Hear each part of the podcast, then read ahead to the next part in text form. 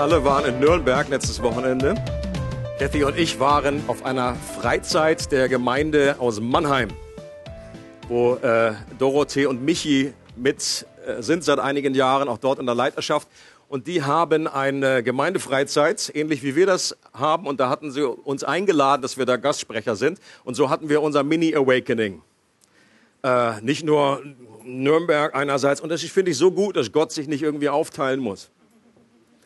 Dass man wissen kann, Mensch, Jesus ist da und er ist auch da gewesen. Und das war eine wirklich sehr, sehr gute Zeit. Bringe auch Grüße mit aus der Church in Mannem. Wir machen Fortsetzung in unserer Serie The Power of Love. Und die wird noch so lange gehen bis zum 23. Äh, August. Da fängt nämlich dann praktisch so der normale äh, Gemeinde nach den Ferien zurückkommen, der Alltag wieder an. Und da gibt es auch eine neue Serie. Ich äh, werde aber noch nicht herausgackern, um was es geht. Seid noch gespannt. Wir machen das wie bei Apple. Wir, den Spannungsbogen werden wir noch etwas aufrechterhalten. Aber bis dahin noch The Power of Love. Und wir schauen uns heute nur einen einzigen Vers an. Also es kommen dann schon noch mehr Bibelverse, aber das ist, das ist das, wovon wir ausgehen. Der Textabschnitt ist nur ein Vers. Römer 12, Vers 9. Lest doch hier mit. Die Liebe heißt es, wenn es geht. Das ist irgendwie aus. Können wir das anmachen da an dem Monitor? Die Liebe sei ungeheuchelt. Verabscheut das Böse, haltet fest am Guten. Die Liebe sei ungeheuchelt, verabscheut das Böse, haltet fest am Guten. Und es ist interessant, wenn man diese Bibelstelle sich anschaut im äh, Gesamtzusammenhang, dann ist es ein ähnlicher äh, Aufbau wie im ersten Korintherbrief. Da heißt es nämlich 1. Korintherbrief 12, Kapitel 12, da wird über die Gaben berichtet und äh, Paulus sagt hier, er ermutigt die Gemeinden, diese Gaben zu benutzen. Und 1. Korinther 13 sagt, ich zeige euch noch einen besseren Weg, nämlich die Herzensmotivation, denn den Kern des Evangeliums, dass es geht um Liebe. Ähm, und dann formuliert er aus, was, was Liebe bedeutet. Liebe ist langmütig, Liebe ist gütig und so weiter. Und genau dasselbe Muster finden wir auch hier. In Römer 12 vor diesem Vers hat er über Gaben gesprochen. Und dann die Verse 9 bis 21, da sagt er im Grunde, buchstabiert das aus mit anderen Worten, was Liebe ist, wie sich das anfühlt oder eben nicht nur anfühlt, sondern wie es sich auch umsetzt, wie man das praktisch ausleben kann. Das ist eine parallele Beschreibung davon, wie ein Leben in der Liebe aussieht, wie eine Gemeinschaft aussieht, die nicht nur über diese Liebe redet oder vielleicht sogar schwärmt, sondern sie ganz praktisch auslebt. Und das ist die große Herausforderung. Das erleben wir auch immer wieder. So wunderbare Predigten. Und es ist so schön. Jeder Christ würde sagen, ja, Liebe. I love it. I love it. Ich liebe die Liebe aber dann sie umzusetzen und wirklich zu einer Gemeinschaft zu werden, wo das Hand und Fuß bekommt, wo das praktisch wird, wo Leute, die von außen reinkommen, wirklich merken, die lieben sich tatsächlich. Das ist, glaube ich, die, die Herausforderung, die aber machbar ist, nicht aus unserer Kraft, sondern durch die Kraft Gottes. Und hier heißt es, unsere Liebe soll ungeheuchelt sein. Das ist interessant, dass Paulus hier diesen, dieses Wort nimmt. Er hätte ja alles Mögliche sagen können. Die Liebe sei nicht, äh, oder die Liebe sei beständig, die Liebe sei wachsend, sie sei was auch immer. Aber er sagt ungeheuchelt.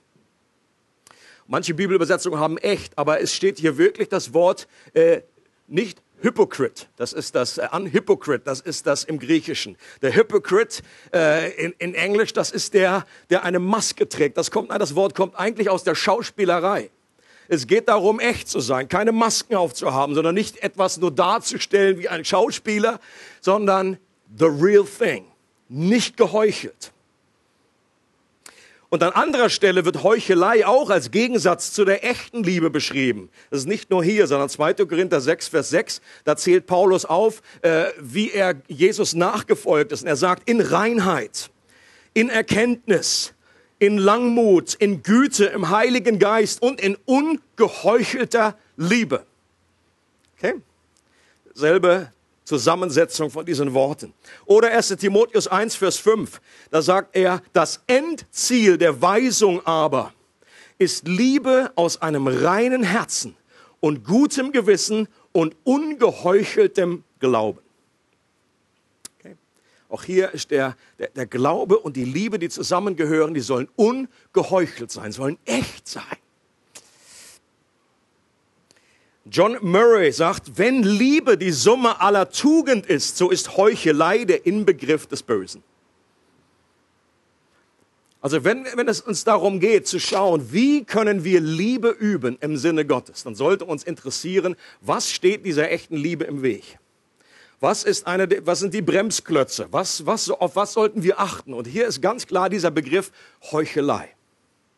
Ist etwas, was möglich ist, auch für uns als Christen. Und wir sollen eine echte Liebe haben und keine geheuchelte Liebe.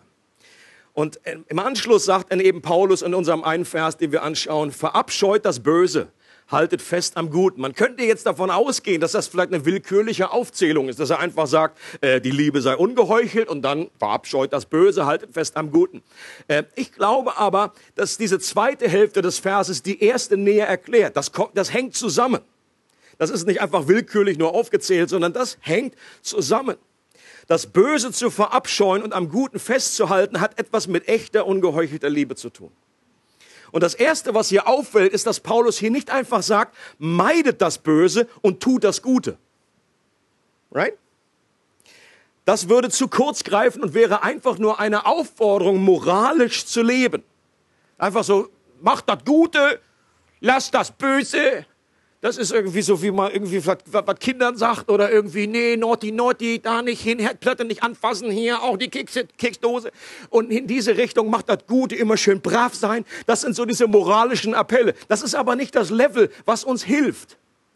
Das, das, Christ, das Leben als Christ ist kein Mor hat nichts, äh, muss ich aufpassen, das, äh, nichts mit Moral zu tun, wäre falsch, aber es ist kein moralisches Leben. Es geht nicht darum, natürlich, die Moral kommt dann, aber es geht nicht nur einfach äh, darum, eben das, das, das Böse zu, zu meiden und das Gute zu tun aus unserer eigenen Kraft. Das können wir gar nicht. Wir wissen ja auch aus anderen Stellen, nämlich aus 1. Korinther 13, dass man moralisch handeln kann, ohne dass es etwas mit Liebe zu tun hat. Das ist ja das Verrückte, was in 1. Korinther 13 ist, er, wo er sagt, ich kann alle meine Kohle, kann ich weggeben für einen guten Zweck ohne dass ich Liebe habe. Okay? Ich meine, das ist, das ist sehr moralisch. That's very good, wenn man irgendwie so, so, so also eine große Spende, wenn man sogar alles weggibt, was man hat, da würde doch fast jeder sagen, ja, boah, das ist super, super, Halleluja. Du musst Gott lieben ohne Ende und kriegst viel, viel, viele Belohnung. Aber Paulus sagt, das ist möglich, weil aus einer falschen Motivation und es nützt mir nichts. Es nützt mir nur, dass ich keine Kohle mehr habe. Das ist das Endergebnis. Oder er sagt sogar, wenn ich meinen Leib hingebe, das heißt, wenn ich meinen Leib opfere, wenn ich mein Leben hingebe für jemanden. Auch das ist möglich aus einer falschen Motivation zu tun. Ist trotzdem äh, keine Liebe da. Paulus sagt nicht einfach, unterlasst das Böse und tut das Gute. Er sagt, verabscheut das Böse. Wörtlich heißt es hier, habt einen Ekel oder einen Horror vor dem Bösen und haltet fest, umarmt liebt, wörtlich hier klebt am Guten. Okay? Das ist bei der Hitze sehr gut nachzuvollziehen, was kleben heißt. Wenn das Hemd hier dran klebt. Das ist dasselbe Wort, was benutzt wird, ein Mann, ein Mann Vater, Mutter verlassen und sie, und sie finden sich zusammen. Äh, sie kleben aneinander. Okay? Ist dasselbe Wort. Sie kleben aneinander, das ist wie Klebstoff. Und so sollen wir an dem Guten kleben. Das heißt, wir sollen es umarmen, sollen Verlangen danach haben, wir sollen es lieben. Und wir sollen das Böse hassen. Liebe und Hass schließen sich nicht aus. Wenn du etwas wirklich liebst, dann wirst du all das hassen, was die echte Liebe zerstört.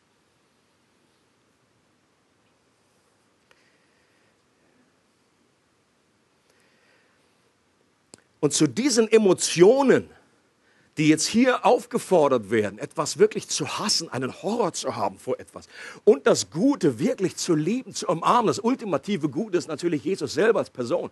Nicht nur irgendwie etwas, was wir tun, sondern to love Jesus. Das ist der, er ist das ultimative Gute. Und aus, zu diesen Emotionen sind wir aus uns heraus gar nicht fähig. Das, das können wir gar nicht tun. Das können wir gar nicht einfach umsetzen in menschlicher Kraft. Wir sind nur dazu fähig, wenn wir durch den Glauben mit Jesus verbunden sind. Wenn Gott unser steinernes Herz durch ein fleischernes Herz ersetzt hat und einen neuen Geist in unser Inneres gibt und uns dadurch befähigt, dass wir freiwillig und gerne in seinem Willen leben und das auch lieben zu tun. Das ist genau das, der neue Bund, von dem äh, Hesekiel spricht, zum Beispiel Hesekiel 36, sagt, ich gebe euch, ich mache eine Herzoperation mit euch. Ich nehme das alte, pff, mach die Brust auf, nehme das alte steinerne Herz raus, gebe euch ein neues Herz, was wirklich, und dann gebe ich meinen Geist noch rein und ich werde machen, sagt Gott, ich werde machen, dass ihr in meinen Geboten gerne leben wollt, dass ihr überhaupt ein Verlangen habt für mich. Das ist ein Wunder. Und ich werde auch machen, je mehr wir Gott dann kennenlernen, desto mehr wird sein Herz zu unserem Herz. Wir lieben, was er liebt, mehr und mehr. Wir hassen, was er hasst, mehr und mehr. Das ist die Art, und das, das nennt die Bibel die neue Geburt. Eine zweite Geburt, etwas Neues entsteht in uns. Das ist aus eigener moralischer Kraft nicht hinzubekommen.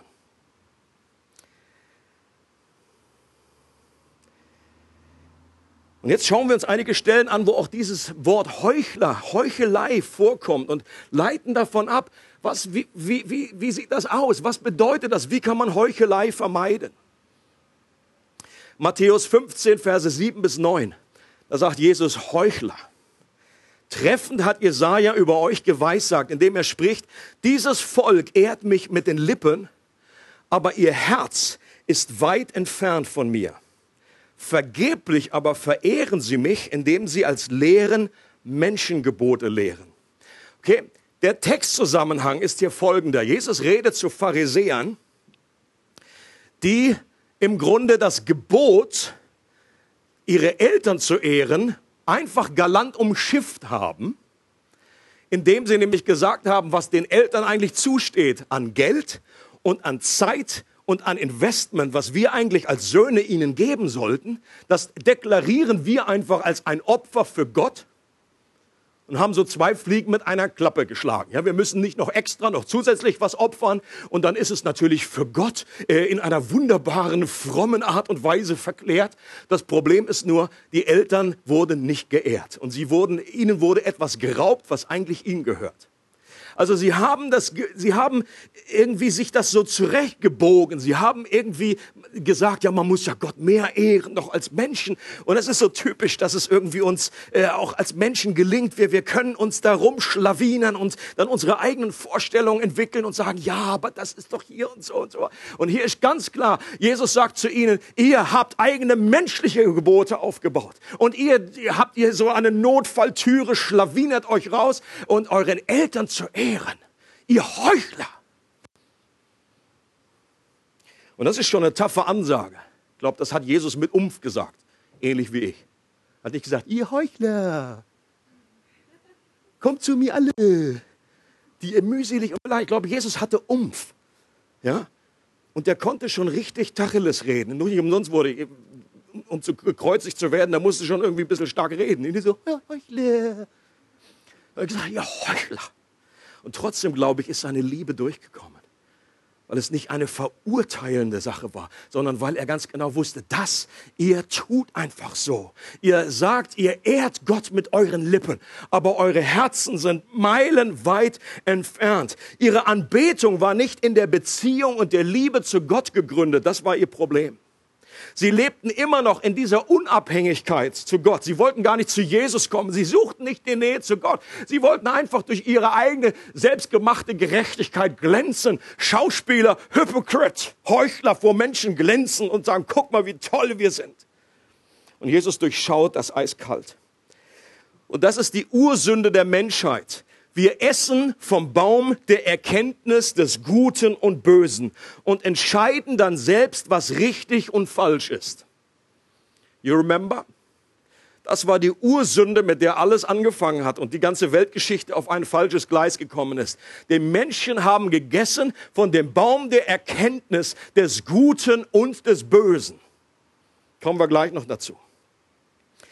Und letztendlich führte das in die Unabhängigkeit, denn letztendlich war das nie geplant. Der Mensch sollte mit Gott zusammen sein und der Mensch sollte von Gott her wissen, was gut und böse ist. Und er sollte nicht selber unabhängig von ihm sein. Es war diese Trennung, dieses sich selber äh, in den Mittelpunkt stellen, selber darüber entscheiden dürfen, die unabhängig selber machen, selber machen. Steckt schon bei den Kids drin immer. Selber machen, selber wissen, selber, Papa weg, selber machen. Und Jesus sagt, dass Liebe ohne Gehorsam gar keine echte Liebe ist. Wir können die Liebe nicht von dem echten Gehorsam Gott gegenüber abkoppeln. Das gehört zusammen. Das habe ich schon öfter mal gesagt. Gottes erste Liebessprache ist Gehorsam. Okay?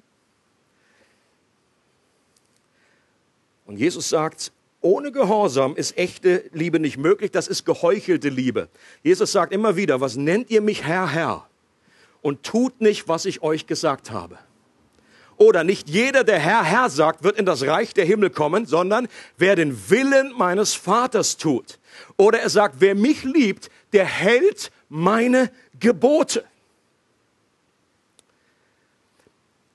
Ich glaube, diesen Vers kann man missverstehen. Ich habe schon mal gehört, wenn, wenn man zum Beispiel liest, dieses Volk ehrt mich mit den Lippen, aber ihr Herz ist weit entfernt von mir. Vergeblich verehren sie mich. Es kommt manchmal im Gespräch äh, sagen, wenn, wenn Christen in den Gottesdienst kommen und sagen, Mensch, mein Herz ist heute total entfernt von Gott, ich spüre überhaupt nichts. Und wenn ich jetzt irgendwie anbete und irgendwie so, äh, Gott, ich liebe dich sage, ist das nicht Heuchelei?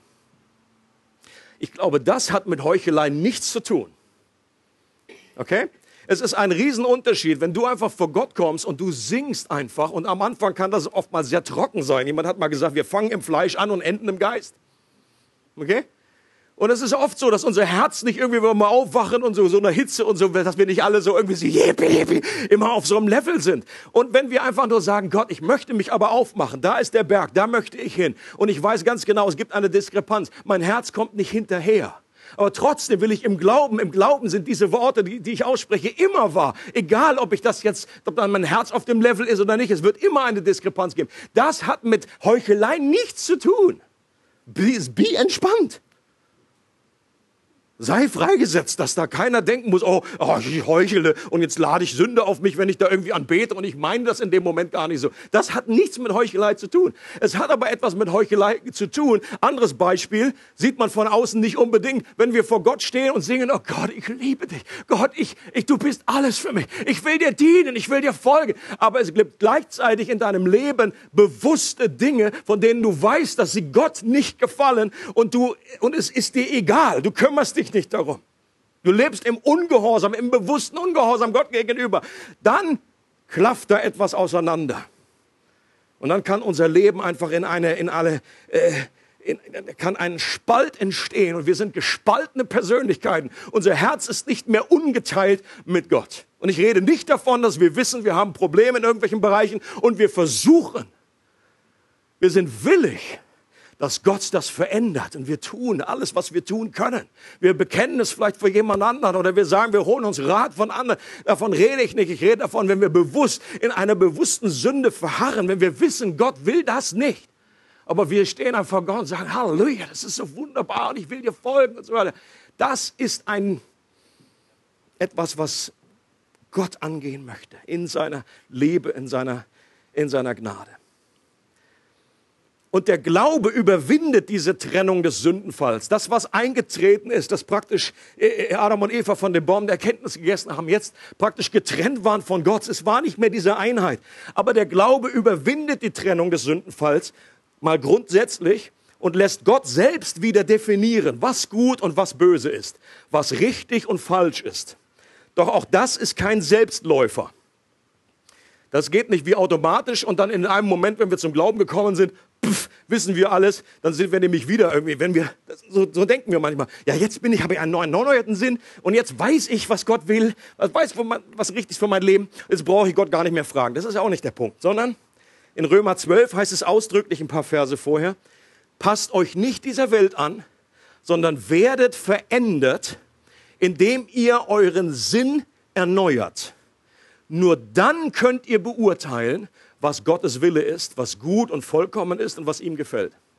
Dieser Vers sagt doch ganz klar, dass wir von alleine, selbst wenn wir Christen sind, ist ja an Christen geschrieben, wenn wir, dass wir von alleine nicht eine hundertprozentige Trefferquote haben und einfach wissen, was Gottes Wille ist. Es ist nicht so. Es ist einfach, wir müssen unseren Sinn erneuern. Wir sollen einfach durch das Wort Gottes, durch seinen Geist, durch die Beziehung mit Jesus, indem wir im Geist wandeln, sollen wir wissen und mehr und mehr umgestaltet werden, einen neuen Sinn bekommen, eine neue Prägung, uns neu ausrichten lassen von Gott. Das geht nicht über Nacht, aber es ist eine, eine Beziehung, eine lebenslange Beziehung und dann werden wir dadurch erkennen, in der Beziehung und Abhängigkeit zu ihm, wohlgemerkt, was sein Wille ist, was das Gute ist, was er für uns hat und was das Böse ist, was wir lassen sollen. Auch als Christen stehen wir in der Gefahr, dass unsere Liebe unecht und heuchlerisch werden kann, wenn wir gut und böse, richtig und falsch für uns selbst unabhängig von Gott definieren. Sage ich nochmal. Auch als Christen stehen wir in der Gefahr, dass unsere Liebe unecht und heuchlerisch wird, wenn wir gut und böse, richtig und falsch für uns selbst unabhängig von Gott definieren. Gerade wenn es um Liebe geht, dann neigen wir als Christen dazu, hier sentimental zu werden und denken, dass es doch ausreicht, liebevolle Gefühle für Gott oder Menschen zu haben. Und hier ist die große Versuchung. Wenn wir liebevolle Gefühle haben, dass wir uns innerlich trotzdem abkoppeln von der Wahrheit, abkoppeln von dem Gehorsam, dass wir uns irgendwie das so zurechtbasteln und irgendwie sagen, ja, kann denn Liebe Sünde sein? Das fühlt sich doch alles so gut an wenn ich hier in der Gemeinde unterwegs bin mit anderen oder wenn ich da, dass ich Kompromisse eingehe und dass ich wie die Pharisäer damals mir irgendwie die Gebote Gottes irgendwie so hindrehe, dass es irgendwie so nach deutscher Fasson, was nicht passt, wird passend gemacht. Das möchte Gott nicht. Oder wir orientieren uns dabei mehr an einem simplen Regelkatalog und nicht an Jesus selbst. Auch das ist ein Klassiker, den ich immer wieder erlebe. Ein klassisches Beispiel ist, ähm, dass es heute auch in christlichen Kreisen äh, immer wieder vorkommt oder manchen Kreisen schon fast, fast normal geworden ist, dass wenn man äh, als Pärchen zusammen, als Christ zusammen ist, dass man einfach in den Urlaub zusammenfährt, äh, Zelt gemeinsam teilt, äh, eincheckt in dasselbe Hotel, und es ist irgendwie no, no problem. Also nicht nur dasselbe Hotel, sondern dasselbe Zimmer. Okay? Selbe Hotel wäre okay. Wollen wir nicht zu, äh, zugesetzlich werden? In dasselbe Zimmer. Alright? Und was manchmal abgeht, ist Folgendes, dass man innerlich so ein, ein fast mehr nach dem alttestamentlichen Modell irgendwie unterwegs ist und das so innerlich so ihre, die Gebote sich irgendwie abgleicht und sagt, okay, ich habe mal so überschlagen. Ähm, gut, ich weiß, dass ich nicht mit, der, mit, meiner, mit meiner Freundin schlafen soll. Äh, Sex vor der Ehe, das hat man vielleicht noch verinnerlicht. Aber dann ähm, in demselben äh, Hotelzimmer übernachten, dafür finde ich kein Verbot. Right? Und so geht es einfach, dass man dann sagt, okay, jetzt, das ist doch okay, wir reißen uns einfach zusammen, wie wir, sie will das nicht, ich will das nicht, ist doch wunderbar, können wir doch einfach machen. Und was ich darauf sagen würde, wäre, a, unterschätzt die Macht der Versuchung nicht. Du, wenn Leute zu mir kommen und sagen, du, ich habe das im Griff, ich habe das im Griff, ich weiß genau, ich will das nicht und sie will das auch nicht und ähm, du, ich habe mir einfach da so stramme Unterhosen, da, da, da, da kommt überhaupt gar keiner ran, ich bin sicher. Ja, irgendwie so, ja, so, so ein Schloss war früher so ein Täuschheitsschloss oder ich habe einfach so einen Liebestöter an, dass sowieso jeder irgendwie abgeturnt ist mit der Unterhose. Spätestens dann wäre Schluss. Zu viel Information. Und mein Punkt wäre, unterschätzt die Kraft der Versuchung nicht. Du bist nicht der Erste, der gesagt hat, wir wollen das nicht. Und der das dann doch nicht geschafft hat. Mein zweiter Punkt wäre, selbst wenn du es schaffst, das Ziel unseres Lebens als Christ ist nicht einfach nur die Vermeidung von Sex vor der Ehe. Das ist, das ist nicht der Standard wenn, wenn du fragst oder vor dich immer nur fragst, wie weit kann ich gehen, dass es noch okay ist, dann bist du schon in der falschen Fragestellung drin. Es geht nicht darum, irgendwie zu sagen, okay, wie viele Kompromisse kann ich tun, bevor, be bevor irgendwie der Blitz mich trifft, bevor es dann klar wird, dass ich von Gott irgendwie gestraft werde. Ja, du wirst überhaupt nicht von Gott gestraft. Sondern weil die Strafe auf ihm lag. Es geht nicht darum, aber es geht auch nicht darum, jetzt einfach zu gucken, wie weit kann ich gehen, wie viele Kompromisse kann ich machen. Die Frage eines neutestamentlichen Christen heißt es, wie kann ich Gott maximal ehren? Das ist die Frage, möglichst dicht. Was kann ich tun? Was hindert alles meine Beziehung zu Jesus? Und alles, was diese Beziehung zu ihm hindert, soll weggeräumt werden. Wie kann ich näher zu dir kommen? Näher zu dir kommen? Und das ist die Frage, die wir uns stellen sollten. Und außerdem musst du dir bewusst machen, dass, es, dass du selber in deinem Leben einen Standard setzt für andere. Kein Mensch ist eine Insel. Jeder schaut auf dich. Und wir möchten als in, in, in der Gemeinde einen Standard heben, dass wir sagen, Mensch, guck mal, die uns anleiten, die da sind, die, die machen das nicht so. Und dass andere nicht in die Versuchung kommen. Wenn du selber so ein Exemplar, weil andere von außen können nicht gucken, was hast du da im Zelt getrieben, was hast du da einfach, äh, äh, wenn du beteuerst und sagst, ist nichts gelaufen, nichts gelaufen, ist, von außen kann man das nicht beurteilen. Aber wenn jemand anders es dir nachmacht und nicht diese Disziplin hat und dann aber hineinfällt in die Sünde, bist du mitverantwortlich. Weil wir eine Vorbildfunktion haben, Leute. Es geht darum, dass Gottes Name verunehrt wird. Und wir sollen so leben, dass er geehrt wird. Ist doch interessant, ist noch nicht lange her, zwei Generationen. Da ist ein unverheiratetes Pärchen, hat kein Zimmer gekriegt in einem Hotel. Hat nichts mit dem Christentum zu tun. Es läuft doch was falsch, wenn vor zwei Generationen die Welt noch eine höhere Ethik hatte als heute die Church. Dann läuft doch was falsch.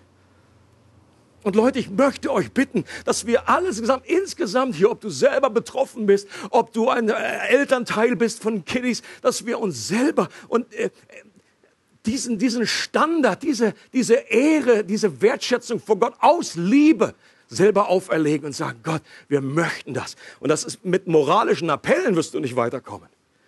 Es muss etwas sein, was in dir sagt, ich möchte das. Und ich bin der Überzeugung, wenn du, selbst wenn du sagst, okay, das finde ich aber nicht in der Bibel, wo steht denn das?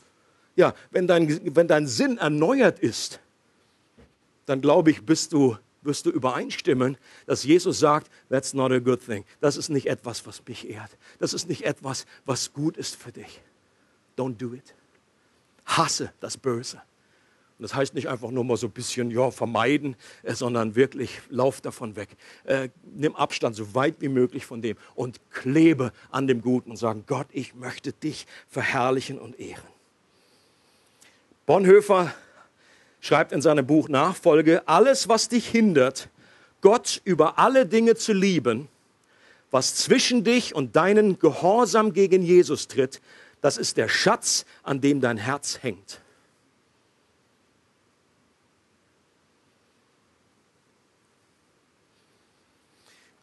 Eine andere Form der Heuchelei ist, wenn wir das Gute tun, um damit vor Gott und Menschen zu prahlen. Das ist eigentlich das, was uns am meisten bekannt ist in der Schrift, okay? Matthäus 6, Vers 2. Jesus sagt, wenn du nun Almosen gibst, sollst du nicht vor dir herposaunen lassen, wie die Heuchler tun in den Synagogen und auf den Gassen, damit sie von den Menschen geehrt werden. Wahrlich, ich sage euch, sie haben ihren Lohn dahin. Ein klassisches Beispiel für Heuchelei. So einfach diese, diese Frömmigkeit, dass man nicht alles Gutes tut, um Menschen zu beeindrucken, um Gott zu beeindrucken, möglichst noch so eine kleine Fanfare nebenbei zu haben. Ich gebe jetzt und dasselbe sagt Jesus in Bezug auf Beten. Wenn du betest, einfach groß tun für Gott, was du nicht alles für ein Gebetsbär bist. Oder beim Fasten, dass du möglichst so aussiehst, dass auch jeder sieht, dass du fastest. Übrigens, auch hier wiederum kein Problem. Wenn du selber fastest und es fragt dich jemand, fastest du?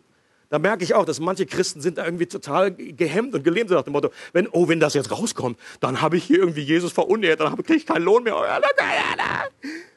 Wenn jemand sagt, fastest du, sagst du, ja. Easy. Es geht, das ist doch keine Heuchelei in dem Moment. Heuchelei ist, wenn du mit der Absicht fastest, um Menschen zu beeindrucken. Das ist doch was anderes, als wenn andere Leute das rausbekommen. Wie, wie, soll, wie sollst du das vermeiden, wenn du einfach eingeladen bist zum Essen und sagst, du, ich esse gerade nicht. Warum? Ja, pff, Essen schmeckt mir nicht. Oder irgendwie sowas. So eine blöde Ausrede. Nur um das zu vermeiden, dass du fastest. Wir machen aus dem Glauben eine Show. Das ist unecht, das ist Plastik, das ist Heuchelei. Dieselbe Form der Heuchelei gilt es auch dann negativ, nämlich in der Form, dass wir andere richten. Und auch hier, dass, wenn Jesus sagt, richtet einander nicht, dann ist das genau im Widerspruch. Richten und Liebe zur selben Zeit geht nicht. Du kannst nicht Menschen lieben und sie gleichzeitig richten. Das führt zu einer Heuchelei. Zugegeben, das ist nicht einfach auseinander zu dividieren manchmal. Etwas zu beurteilen, ohne es zu verurteilen. Und Jesus sagt, Matthäus 7, richtet nicht, damit ihr nicht gerichtet werdet. Denn mit welchem Gericht ihr richtet, werdet ihr gerichtet werden. Und mit welchem Maß ihr messt, wird euch zugemessen werden. Was aber siehst du den Splitter, der in deines Bruders Auge ist, den Balken aber in deinem Auge nimmst du nicht wahr? Oder wie wirst du zu deinem Bruder sagen, erlaube, ich will den Splitter aus deinem Auge ziehen und siehe, der Balken ist in deinem Auge Heuchler. Zieh zuerst den Balken aus deinem Auge und dann wirst du klar sehen, um den Splitter aus deines Bruders Auge zu ziehen. Also eben so, wie wir heucheln können, indem wir posit unsere positiven Werke irgendwie vor Menschen und Gott präsentieren, so können wir heucheln, indem wir praktisch das, äh, das Negative, das Böse bei anderen möglichst beleuchten, damit wir besser dastehen. Okay? Das ist, die, das ist die Dynamik, die dahinter steht. Wenn ich zeigen kann vor Gott, guck mal, der ist viel schlimmer als ich. Guck mal, dass der noch Probleme hat in diesem Punkt. Das ist ja furchtbar. Und wir, wir, wir, wir das Haar, steht ein Haar in der Suppe, aber wir plustern das aus. Wir, wir halten die Lupe da drüber und sagen, guck dir das an. Und möglichst auch mit anderen drüber reden und so, hast du das gesehen? Guck dir das an. Dass der überhaupt noch in der Gemeinde ist. Was der alles tut. Ich habe neulich auf Facebook hier folgendes von Toby Mac, den habe ich noch nie zitiert, glaube ich. Toby Mac, christlicher Sänger, der sagt folgendes: Verurteile niemanden dafür, dass er anders sündigt als du. Er ist cool, oder? Hab mir gleich eine Platte gekauft von ihm. So oft, so schnell sind wir dabei irgendwie. Das ich manchmal auch in Seelsorgegespräch, wenn jemand irgendwie was Schlimmes irgendwie offenbart oder sagt, wenn er irgendwie äh, Probleme hat im pornografischen Bereich. Und dann frage ich irgendwie, hast du das deinem Partner, hast du einem Ehepartner? Oh nee, wenn ich das sagen würde. Oh nee. Das, das, das würde mich äh, steinigen. Und dann, für mich interessant, dass dann in so einem Zusammenhang Natürlich, ich sage nicht, dass das richtig, dass es gut ist, das ist zerstören, das ist Sünde, das ist klar. Aber warum dann ein Partner sagen sollte, ja, das ist jetzt eine schlimmere Sünde, aber ich selber bin irgendwie besser dran. Da liegt das Problem. Ein weiteres Problem. Denn selbst wenn, du an diesem, Problem, an diesem Thema irgendwie kein, kein Problem hast, dann hast du vielleicht ein gieriges Herz, bist habsüchtig, bist stolz, was auch immer. Jesus sagt, wir sind alle in einem Boot. Es geht nicht darum, irgendwie am, Kreuz, am, Fuß des Kreuzes auf andere zu zeigen und zu sagen, das ist ja wohl schlimmer als bei mir. Das macht keinen Sinn. Jesus ist für dich gestorben und er musste für dich sterben, weil es so schlimm um dich stand und er ist für genau den anderen auch gestorben.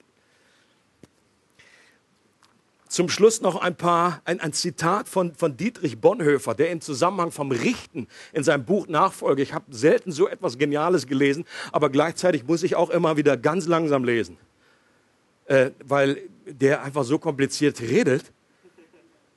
Deswegen könnt ihr es euch dann im, äh, nochmal angucken, dann auch im Internet äh, von dem Keynote. Also ein, ein kurzes Zitat und es ist, es ist noch mal einiges länger, aber es ist einfach so gut. Richten die Jünger, sagt er, so richten sie Maßstäbe auf über Gut und Böse. Jesus Christus aber ist kein Maßstab, den ich auf andere anwenden könnte. Okay? Wir sind nicht aufgefordert, Leute zu kategorisieren und irgendwie einen Maßstab über sie zu stülpen. Was ist gut und was ist böse? Was ist richtig? Wo bin ich da drin? Sondern wir sind aufgefordert, ihnen Liebe zu bringen und Jesus selber, die Beziehung zu ihm. Das ist das Evangelium. Richten macht blind, sagt er, aber die Liebe macht sehend. Im Richten bin ich blind gegen mein eigenes Böses und gegen die Gnade, die dem anderen gilt. In der Liebe Christi aber weiß der Jünger um alle denkbare Schuld und Sünde, denn er weiß um das Leiden Jesu Christi. Zugleich aber erkennt die Liebe den anderen als den, dem unter dem Kreuz vergeben ist. Die Liebe sieht den anderen unter dem Kreuz und eben darin ist sie in Wahrheit sehend. Ginge es mir beim Richten wirklich um die Vernichtung des Bösen, so würde ich das Böse dort suchen, wo es mich eigentlich bedroht, nämlich bei mir selbst. I like it. Dietrich Bonhoeffer, im Knast kriegst du die besten Ideen. So eine Tiefe, wie er erhalten hat, es ist unglaublich. Ich glaube, der hatte einfach viel Zeit und war, hatte etwas von Gott geschenkt bekommen. Jemand anders hat gesagt, ähm, so hart es klingen mag, wir haben manchmal den Kern des Sündenfalls nämlich der Erkenntnis von Gut und Böse so dargestellt, als ob es die Errettung sei. Leute, das ist noch ein wichtiger, guter Gedanke zum Schluss. In christlichen Kreisen ist es manchmal, geht, geht die Theorie so, wir erkennen jetzt durch die Beziehung zu Jesus, was gut ist und was böse ist, was richtig ist und was falsch ist. Und verkaufen das als das Evangelium und sagen, jetzt sehen wir klar und wir werden jetzt einfach daran arbeiten, dass wir das Böse vermeiden und das Gute, das wir erkannt haben, tun. Und das ist nicht das Evangelium. Denn die, von, der, von dem Baum zu essen, der Erkenntnis des Guten und des Bösen oder andersrum des Bösen und des Guten gehört beides in dem Paket zum Sündenfall.